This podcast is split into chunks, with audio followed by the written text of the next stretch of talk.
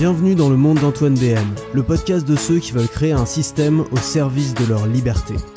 Je partage avec toi des idées pour vivre de ce qui te passionne, des conseils pour simplifier ton quotidien, être plus efficace et accomplir davantage avec moi, des opinions pour penser différemment, sortir du moule et vivre une vie de choix. Le podcast est dispo sur toutes les plateformes, alors pense à t'abonner. Allons-y. Allô, allô, est-ce que tu m'entends? Est-ce que ça fonctionne? Euh, Bonjour, je suis dégoûté aujourd'hui puisque euh, il m'est arrivé la pire terreur du créateur de contenu, c'est-à-dire que j'ai enregistré un podcast en entier de 30 minutes, je le mets en ligne et je m'aperçois qu'il n'y a que 15 minutes de podcast en ligne et qu'en plein milieu, il y a un énorme trou qui a été coupé, le moment où je faisais passer le message le plus important. Euh, tu sais, c'est un problème. Alors moi, j'enregistre avec Ferrit sur iPhone. Normalement, j'ai aucun aucun bug. Le seul bug, c'est que quand t'as un, as une alarme qui sonne au milieu, ça te coupe tout, quoi. Ça te coupe l'enregistrement. J'ai pas fait gaffe. J'avais laissé un réveil euh, à midi. Hein. C'est pour te dire à quel point je suis déterminé le lundi matin. Euh, et, donc du coup j'ai perdu mon enregistrement. Donc on va recommencer, on va recommencer à la cool, c'est lundi matin, c'est une nouvelle semaine qui reprend. On va commencer doucement, mais j'ai des trucs quand même à te partager là. Alors je voudrais te parler de science. Alors je suis pas la meilleure personne pour te parler de science, hein. je, je suis pas, j'ai pas un background, j'ai pas un, un esprit je pense très scientifique, j'ai jamais été très à l'aise avec les sciences. Mais, euh, mais hier, je lisais, alors je continuais à lire le bouquin Sapiens, là, tu euh, c'est un bouquin qui est excellent parce que toutes les trois pages, ça remet un peu en question toute la vision que j'avais de l'humanité. C'est vraiment fascinant, ça fait partie des bouquins qui te font réfléchir, même si ça donne pas des idées concrètes pour changer ta vie, juste c'est un bouquin, je dirais, de pas plus de culture, pas vraiment de culture générale parce que bon, j'apprends plein de choses mais surtout ça, ça fait réfléchir quoi. Ouais, ça fait réfléchir sur le monde, sur notre façon de nous comporter, sur toutes nos croyances, surtout sur le, la société, le bien, le mal. Euh, bon, on se rend compte que tout ça c'est un peu le, le hasard de l'évolution et que euh, bah, ça peut très bien changer aussi vite que ça a changé par le passé.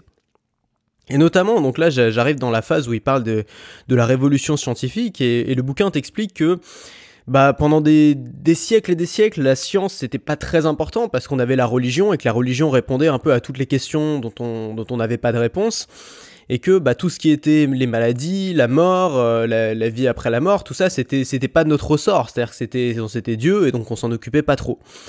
Euh, et, finalement, bah, pendant des siècles, le progrès allait relativement euh, lentement parce que on, n'investissait pas beaucoup d'argent dedans. Tu vois, un vendeur de charrettes, bon bah, il investissait pas la moitié de ses revenus en recherche et développement.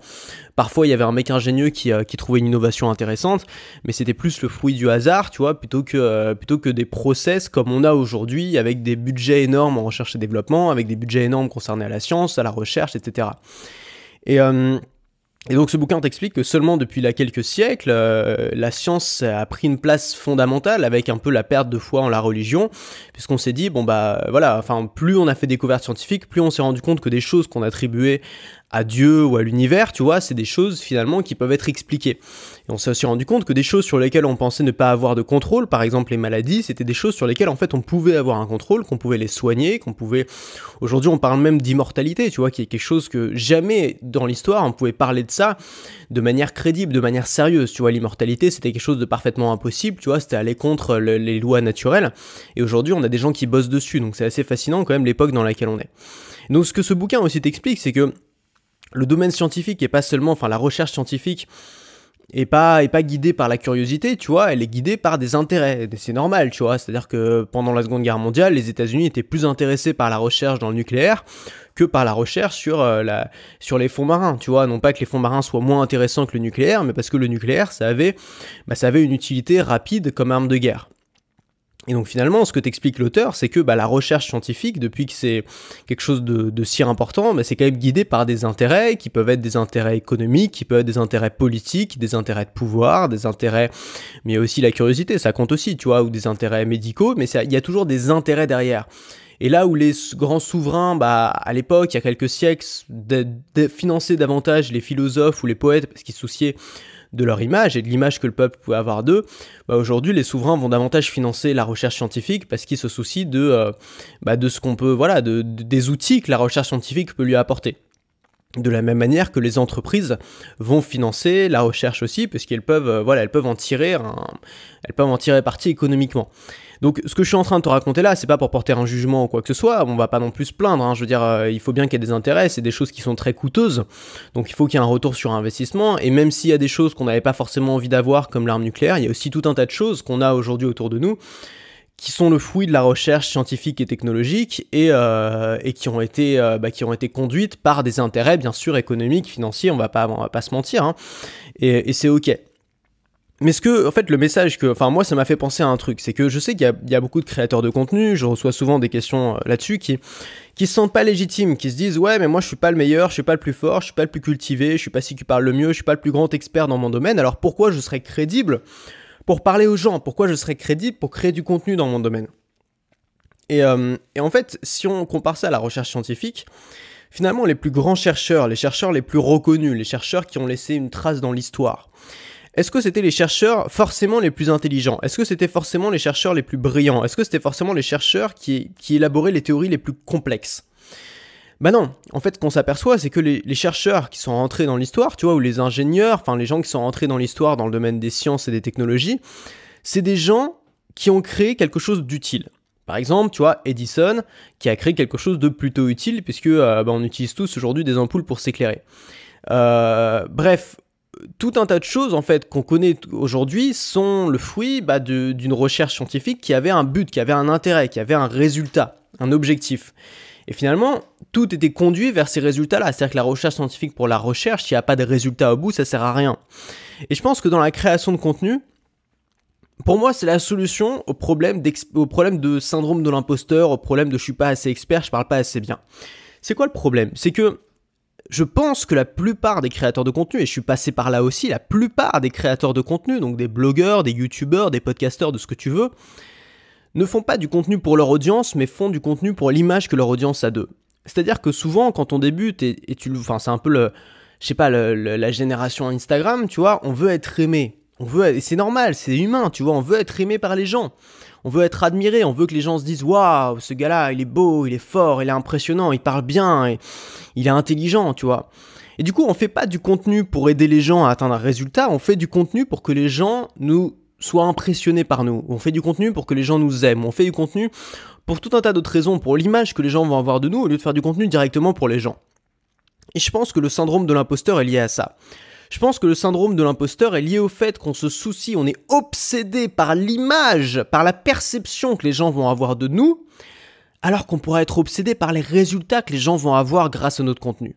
Alors évidemment, je parle pas aux gens qui font du contenu pour faire de l'art ou des gens qui font du contenu juste pour partager leur vie sur Instagram, il n'y a pas de mal à ça. Moi, je parle aux gens qui font du contenu euh, pour gagner leur vie. C'est-à-dire qui sont qui ont le business model que je présente moi sur cette chaîne, c'est-à-dire qui vendent des formations, qui aident les gens.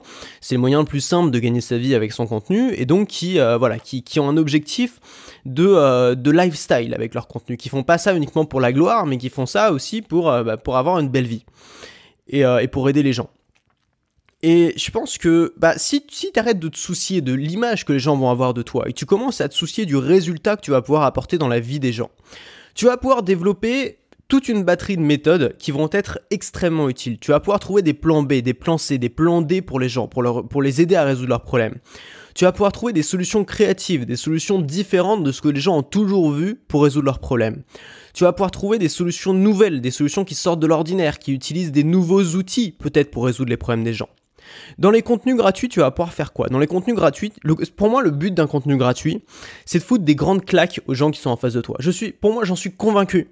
C'est-à-dire qu'on me demande, parfois on me demande, et c'est peut-être la question que tu te poses aussi, c'est quoi la différence entre le contenu gratuit et le contenu payant? Donc entre un podcast, par exemple, ou une vidéo, et une formation que tu vas vendre. Pour moi, il y a une différence qui est fondamentale. C'est que le but du podcast ou de la formation ou du contenu gratuit, c'est pas d'apprendre des choses aux gens. Le but de ce format-là, c'est de foutre des claques aux gens qui sont en face de toi. Tu vois, une grande droite et puis une grande gauche, tu vois, un retour, de manière à ce que la personne se retrouve à dire Wow, putain, il vient de remettre en cause tout ce que j'ai appris.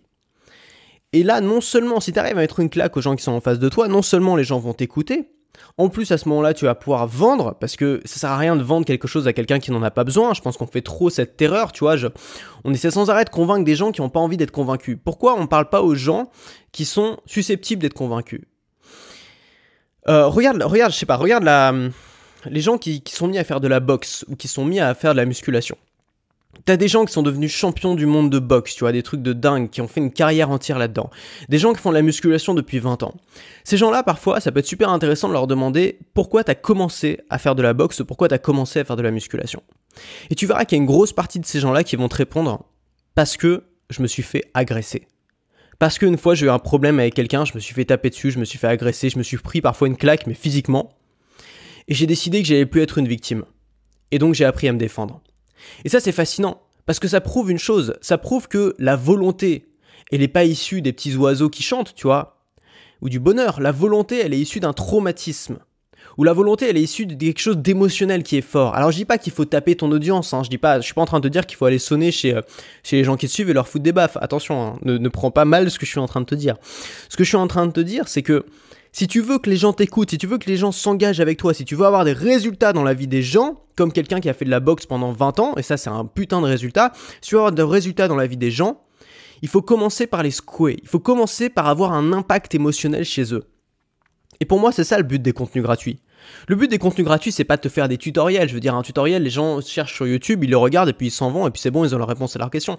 Le but d'un contenu gratuit, c'est prendre la personne et dire attends, attends, attends, attends, attends. Tout ce que tu as appris jusque-là, et si tu pouvais le remettre en cause, et si on pouvait mettre un grand coup de pied dans la fourmilière, et si tout ça n'était pas exact, et s'il n'y avait pas d'autre façon de faire, et si on pouvait pas faire différemment, et si toi, tu n'étais pas capable de le faire, Mettre des claques aux gens, les secouer, leur dire c'est possible, tu peux le faire. Tout ce que t'as, toutes les croyances limitantes que tu t'es ancrées dans la tête, c'est des conneries. T'en es capable. Pour moi, c'est ça le but des contenus gratuits et c'est le genre de contenu que tu peux faire uniquement si t'es obsédé par le résultat. Et pas si t'es juste obsédé parce que les gens vont penser toi. Et puis enfin, il y a la vente. Si t'es obsédé par le résultat, bah tu vas pouvoir vendre parce qu'on vend pas en disant aux gens je vous aime, achetez mes produits, tu vois. Euh, on, on vend pas par pitié ou on vend pas par sympathie. On vend parce que les gens ont envie d'avoir un résultat qu'on leur propose un moyen pour atteindre ce résultat. Par exemple, comment X sans Y? Comment avoir tel résultat sans tel obstacle? Par exemple, je sais pas comment comment faire la cuisine sans ustensiles? Exemple le plus débile du monde au passage.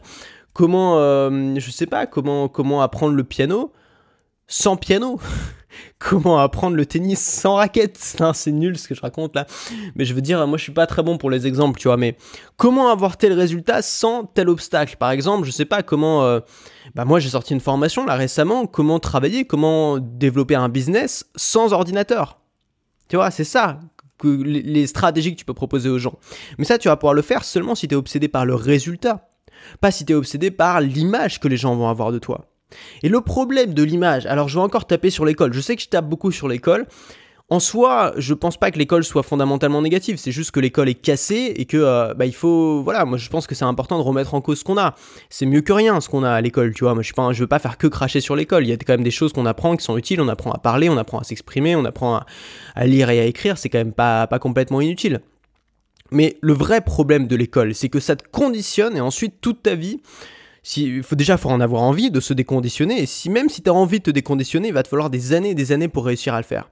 L'école t'apprend à jouer à qui c'est qui est le plus intelligent. L'école t'apprend à jouer à qui c'est qui est le plus cultivé. L'école t'apprend à jouer à qui c'est qui est le plus brillant, qui c'est celui qui parle le mieux. Et le pire, c'est que l'école te donne des points, l'école te donne des notes sur ces critères-là, qui sont juste des petits critères. Il y a d'autres critères dans la vie, des critères qui peuvent t'apporter beaucoup plus. La créativité, le fait de penser différemment, le fait de réfléchir en dehors des cases, le fait de croiser les domaines, le fait d'être capable de raconter des histoires, de trouver des illustrations à ce que tu racontes, le fait de s'impliquer dans un métier. Toutes ces choses-là que tu n'apprennes pas à l'école. Au contraire, l'école va essayer de te brider si tu essaies de faire différemment des autres. L'école va te punir pour ça, il te donne des points. Et regarde le principe des points. Est-ce qu'on a vraiment besoin d'être noté? C'est juste une question que je pose comme ça, que je mets sur la table. Est-ce qu'on a vraiment besoin d'être noté pour tout ce qu'on fait? Bah visiblement oui, visiblement oui, parce que à l'école on est noté et qu'on peut pas s'empêcher de continuer à être noté. Du coup on continue, tu vois. Dans la vie il y a tout un tas de prix, tu vois. Quand on, genre, même les trucs qui sont, même le ski, genre je sais pas moi quand j'étais petit je voulais m'inscrire, enfin j'ai fait du ski parce que ça me faisait kiffer et je me suis rendu compte que euh, il fallait absolument passer la première étoile, la deuxième étoile, le chamois d'or, euh, la, je sais pas la loutre d'argent ou toutes ces conneries. Enfin t'as pas juste, tu peux pas juste faire du ski pour le plaisir, c'est pas possible. Merde j'ai 12 ans quoi. Et au bout d'un moment, on a l'impression qu'il faut absolument avoir des points, mais partout en fait. On peut plus, on n'a plus le droit de faire les trucs pour le plaisir. On n'a plus le droit de faire les trucs pas seulement pour le plaisir, mais aussi pour avoir une belle vie, pour apporter de la valeur aux gens, pour kiffer, pour gagner de l'argent. Mais on a absolument besoin d'être noté par les autres. Et regarde tous les badges, tous les tous les les tous les prix qui existent sur Terre pour noter les gens. Et alors même si on n'est pas soumis à ça, bah on va on va on va utiliser d'autres outils. C'est pas grave. On a les réseaux sociaux, on a Facebook, on a Instagram. Comme ça, les gens vont pouvoir continuer à nous noter on a cette sorte de besoin d'être noté, et ça, ça a été introduit par l'école, ça peut pas être autre chose, tu vois, genre, c'est pas, je sais pas, c'est pas dans notre, c'est pas naturel de devoir de donner une note et des points à tout, à tout le monde. Y a rien de naturel, c'est super bizarre comme truc. Mais c'est un truc, ça, c'est un, pour moi, c'est un des conditionnements de l'école duquel on n'arrive pas à se séparer. Et si on arrête de d'être obsédé par ces quelques petits critères-là qui nous ont été donnés par l'école et sur lesquels on a toujours été noté, qui est même pas notre intelligence, parce que bon, l'intelligence, c'est une intelligence scolaire, tu vois, mais sur notre culture générale, sur euh, celui qui parle le mieux, celui qui a le plus de charisme, celui qui sait faire, qui sait bien respecter les règles, qui sait faire un joli, une jolie thèse, antithèse, synthèse, qu'on arrête d'être obsédé par ça. Et qu'on commence par s'intéresser à son métier, et à s'intéresser à comment on peut faire son métier de la meilleure façon qui soit. Pas juste, tu vois, d'une façon différente peut-être, tu vois, pas forcément être le meilleur justement, mais juste faire quelque chose de différent. Peut-être qu'au lieu de, si t'es boulanger, au lieu d'essayer de faire le meilleur pain au chocolat, tu peux essayer de faire, d'inventer une nouvelle pâtisserie, de faire un truc qui est différent, de faire un truc qui sera ta spécialité, que tu seras le seul à le faire. Et c'est peut-être pareil en tant que créateur de contenu. C'est-à-dire qu'on est tous obsédés par oulala, faut que je sois celui qui parle le mieux, faut que je sois celui qui a le, meilleur montage, le plus, tu vois, le plus de jump cut, faut que je sois celui qui a le super décor, la meilleure caméra. Faut que je sois celui qui soit le plus brillant, où les gens vont se dire waouh, il est intelligent, waouh, il parle bien. Mais est-ce que tu peux pas juste être celui qui apporte le plus de valeur aux gens? Je pose ça là, t'en fais ce que tu veux. Est-ce que tu peux pas juste être celui qui aide les gens à résoudre leurs problèmes, qui aide les gens à avoir des résultats? Est-ce que c'est pas ça ton boulot en tant que créateur de contenu? Alors si tu fais ça, bah tu vas avoir des différences. Non seulement tu vas arrêter d'être stressé toute la journée parce que bah t'auras peur d'être un peu moins bien considéré par les gens. Au bout d'un moment, tu vas lâcher l'affaire. Je veux dire, moi je fais plus ça. À un moment, je faisais ça. J'avais envie d'être kiffé par les gens. C'est normal, on est des êtres humains. Mais au bout d'un moment, je me suis dit, ça m'a saoulé, tu vois. J'ai commencé à dire volontairement des conneries, tu vois, pour, euh, pour que les, touristes se barrent. Moi, j'en ai marre d'essayer de, faire le show, tu vois. Je suis pas le Muppet Show, quoi. Je suis pas, euh, tu vois, je suis pas, je suis pas Vincent Lagaffe, quoi. Je suis pas là pour faire le show et pour faire, euh, pour faire rigoler dans les chaumières, quoi.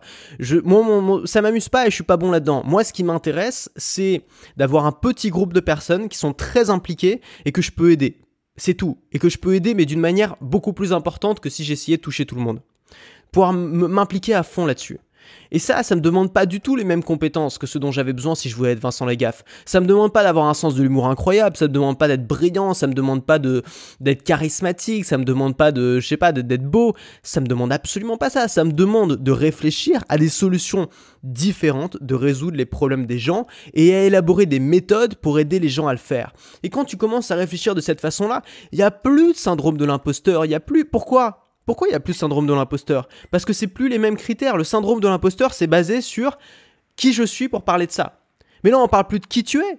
On parle des résultats que tu peux apporter aux gens. On n'est plus obsédé par toi, on n'est plus obsédé par nous-mêmes, on est obsédé par les gens qui sont en face, par comment on peut les aider. Et finalement, bah, les débutants souvent sont bien meilleurs pour ça. C'est ça qui est dingue, c'est que tu peux être un expert depuis 10 ans. Si tu es un expert depuis 10 ans, le problème c'est que tu vas perdre. Tu vas perdre déjà ton implication parce que tu seras blasé de la vie, puis tu vas plus savoir de quoi ont besoin les débutants, puis tu vas plus savoir qu'est-ce qui est dans, toujours dans leur tête. Alors que si tu es débutant, tu vas connaître leurs problèmes, tu vas connaître leurs erreurs, tu vas avoir la, tu, tu, vas, tu vas avoir la fièvre, tu vois, tu vas pouvoir les aider à fond. Un débutant a énormément d'avantages dans le domaine de la création de contenu. Regarde même les profs, tu vois, regarde les profs. Moi, j'ai eu des profs agrégés. Tu vois, les profs agrégés, ils ont bossé plus que les autres, ils sont payés plus. J'ai toujours eu du respect pour ça, parce que c'est probablement. Alors, je sais pas si c'est des bons profs, mais en tout cas, c'est des gens qui sont cultivés, tu vois. C'est bien. Mais j'ai eu des profs agrégés, ils avaient quand même tous un point commun, c'est qu'ils avaient des cernes de 12 km et que les mecs étaient fatigués. Je les comprends tellement. Parce que je, suis, je veux pas taper sur les profs, parce que pour moi, c'est un des métiers les plus difficiles aujourd'hui, un des métiers où il faut le plus de courage, sincèrement. Euh, et moi, j'ai eu des profs agrégés qui n'en pouvaient, qui détestaient leur métier. Je les comprends parce que ils avaient une culture incroyable dans ce qu'ils faisaient. Ils étaient des grands spécialistes de ce qu'ils faisaient et ils parlaient à des gamins de, 13 ans qui en avaient strictement rien à foutre de leur cours et qui se, qui, qui s'intéressaient davantage à combien de boutons ils pouvaient éclater sur leur visage. Donc, euh, mes meilleurs profs, c'était pas mes profs agrégés. Mes meilleurs profs, c'était les profs qui étaient impliqués. C'était le prof, j'ai eu un prof comme ça qui montait sur la table pour faire Napoléon, tu vois, en CM2 ce prof était juste excellent. Enfin, tu vois, tu peux pas ne pas écouter quand le mec monte sur la table et qui prend sa règle pour faire un fusil. Je veux dire, t'es t'es là, t'écoutes. Alors même si c'est pas le meilleur prof, même si c'est pas, alors si justement pour moi c'est le meilleur prof, même si c'est pas le mec le plus cultivé, même si c'est pas le mec le plus intelligent, même si c'est pas le mec qui en sait le plus, même si c'est pas le mec qui connaît mieux son programme, c'est pas ça qu'on demande à un prof, c'est pas d'avoir de la connaissance parce que la connaissance aujourd'hui c'est une commodité, on la trouve partout. Je veux t'as Wikipédia. Wikipédia, il en sait plus que ton prof sur tous les sujets du monde. T'as pas besoin de ça. Un bon prof, c'est quelqu'un qui est pédagogue. C'est pas quelqu'un qui sait posséder l'information, c'est quelqu'un qui sait transmettre l'information. Et ça, c'est la vraie compétence du 21e siècle. Posséder l'information, c'est une compétence du, du, 20, du même pas du 20e, du d'avant, tu vois, d'avant Internet, d'avant tout ça d'avant les bouquins, tu vois. Aujourd'hui, les connaissances, elles se trouvent partout. Aujourd'hui, la vraie, la, vraie avance que tu peux avoir sur les autres, la vraie force que tu peux développer au XXIe siècle, c'est plus d'avoir de la connaissance, c'est d'être capable de la transmettre, cette connaissance. Tu te doutes bien que je suis pas le plus grand spécialiste du, sujet, et que beaucoup de choses dont je raconte, je, sais juste assez pour t'en parler. Mais juste, j'essaye d'élaborer des, façons, des méthodes de t'en parler, pour t'en parler de manière à, t'éveiller, à te donner envie, à te mettre des claques, pour que tu aies envie, tu vois, d'avancer, de te bouger. C'est ça mon boulot. Alors je dis pas que je suis le meilleur là-dedans, mais je dis que c'est vers ça que je tends. Et déjà, si tu tends vers la bonne chose, ce sera beaucoup plus facile, tu vois. Parce que si tu joues dans la cour de celui qui aura la plus de connaissances, tu vas jamais gagner. Tu auras toujours des gens qui seront plus scolaires que toi, qui auront plus, qui auront accumulé plus de trucs, qui seront là depuis plus longtemps, qui seront plus vieux. Je veux dire, tu seras jamais plus vieux qu'un mec plus vieux que toi. Ça, c'est faut bien en avoir conscience. Par contre, tu peux être un meilleur pédagogue, tu peux être quelqu'un qui sait mieux enseigner, tu peux être quelqu'un qui sait mieux transmettre, tu sais être quelqu'un qui sait mieux transmettre de l'émotion, secouer les gens. Ça, ça peut être une compétence que tu vas développer. Ça, ça peut être une force que tu peux avoir. Et pour ça, il faut arrêter avec les critères, les quelques petits critères que t'as enseigné l'école et sur lesquels tu as été noté toute ta vie. Il faut arrêter avec ça, il faut réfléchir à de nouveaux critères. Le critère de la réflexion, de la réflexion créative, comment penser différemment, comment résoudre les problèmes d'une manière créative, d'une manière différente? Autre, une autre idée, croiser les domaines. Les meilleures idées que j'ai eues, c'est pas des idées qui sont venues toutes seules, c'est des idées qui sont venues en croisant plusieurs domaines. Même l'idée de ce podcast, tu vois, qui est tout simple, c'est juste croiser deux choses. J'ai croisé un truc que j'ai lu dans un bouquin hier qui concernait la recherche scientifique, et un truc qui concerne mathématiques, euh, qui est euh, le, syndrome de l'imposteur. Et je me suis dit, tiens, je peux peut-être faire un, petit parallèle entre les deux, tu vois. Croiser les domaines, c'est un des meilleurs moyens d'avoir de nouvelles idées. Ensuite, trouver des illustrations c'est un truc qu'on n'apprend pas aussi parce que c'est pas, tu vois, mais ça a tellement. Moi j'ai découvert ça il y a un an, tu vois. J'ai découvert ça il y a un an seulement. Si on m'avait appris ça, tu vois, si on m'avait appris ça, je sais pas, c'est un truc qu'on devrait apprendre en CM2. Comment faire un discours qui va intéresser les gens avec des images? Parce que notre cerveau, il retient les images. Alors ça peut être des images physiques, si tu un support, un PowerPoint, une vidéo. Ça peut être des images mentales. Les meilleures images, c'est quoi? C'est les belles métaphores, tu vois. Là, par exemple, je t'ai parlé de la boxe, tu vois. Je t'ai dit que... Voilà, c'était pas vraiment une métaphore, c'est plutôt un exemple pour te dire que les gens avaient besoin d'un traumatisme souvent pour changer leur vie. Euh, je t'ai parlé de, euh, je sais pas, je t'ai parlé de, de le mec qui, du mec qui a inventé l'ampoule, tu vois. Bon, tout ça, c'est des, des, métaphores finalement pour te faire passer le message que je voulais te faire passer. Le fait de foutre des claques aussi, c'est des métaphores. Parce que si je te dis, euh, il, faut, il faut faire en sorte que les gens aient envie de se bouger, c'est moins fort mentalement pour toi que si je te dis il faut foutre des claques et une droite et une gauche à la personne qui est en face de toi jusqu'à ce qu'elle soit par terre quoi. Ça tu vas te le visualiser. Donc des illustrations c'est un truc qui peut qui peut tout changer. Moi, je me suis mis, je pense que vraiment mon contenu s'est amélioré. Je dis pas que c'est parfait, hein, euh, j'ai encore beaucoup de, points à améliorer, mais mon contenu s'est amélioré du jour au lendemain, le jour où j'ai commencé à comprendre la puissance des illustrations, que j'ai commencé à les intégrer. Les illustrations, ça peut être les comparaisons, les métaphores, les histoires, les exemples, les exercices que tu vas donner à faire aux gens aussi, ou des images simplement, des images physiques. Ça peut être tout un tas de choses, des accessoires, des trucs que tu vas apporter, tout un tas de choses qui vont illustrer ce que tu racontes, parce qu'on réfléchit pas avec des mots, on réfléchit avec des images. Et puis enfin ton implication, et c'est peut-être ça le plus important finalement. Et c'est peut-être ça ton meilleur avantage compétitif par rapport au mec qui est là depuis 10 ans. C'est que le mec qui est là depuis 10 ans, il peut pas ne pas être blasé s'il part de la même chose. Il est blasé, il en peut plus, il a répété la même chose depuis trop longtemps. Il est fatigué, il est fatigué. Toi t'arrives, t'es tout frais. T'es impliqué à mort, t'es es personnellement engagé dans le truc. Regarde, imaginons que tu sois dans les crypto-monnaies, tu vois. Euh, imaginons qu'on soit dans 10 ans, tu vois. Le mec est là dans il, y a, le mec, ça fait, ça fait 15 ans qu'il est dans les crypto-monnaies, il est multimillionnaire, il en parle de tous les jours depuis 10 ans, il, est saoulé, tu vois, il en peut plus de ce truc-là. Toi, tu découvres ça, t'es tout nouveau, tu dis, ouais, putain, si ça se trouve, je vais pouvoir, euh, je pouvoir investir dessus, je vais pouvoir changer ma vie et tout. T'es à fond dedans, t'es impliqué, tu vois. C'est ça qui intéresse les gens, c'est d'avoir des gens impliqués. Exactement comme le prof agrégé sera toujours un moins bon prof que le prof tout jeune qui a moins de culture et de connaissances, qui a fait moins d'études peut-être, mais qui est impliqué dans son cours, qui a envie de faire cours. Et ça, tu peux être cette personne-là. Tu peux être cette personne-là et la bonne nouvelle, c'est que t'as pas besoin d'avoir 10 ans d'expérience. Au contraire. T'as pas besoin d'être le plus cultivé. Au contraire. T'as pas besoin d'être celui qui parle le mieux. Au contraire. Parce que ce qui va faire la différence entre toi et les autres, c'est pas le nombre de pages Wikipédia qui vont être inscrites dans ton cerveau, c'est ton humanité. Si cet épisode t'a plu, pense à laisser un avis sur Apple Podcast. Ça te prend une minute, tu n'auras à le faire qu'une seule fois, et ça m'aide énormément à me faire connaître. Si tu veux continuer à te poser des questions avec moi, bien sûr, abonne-toi.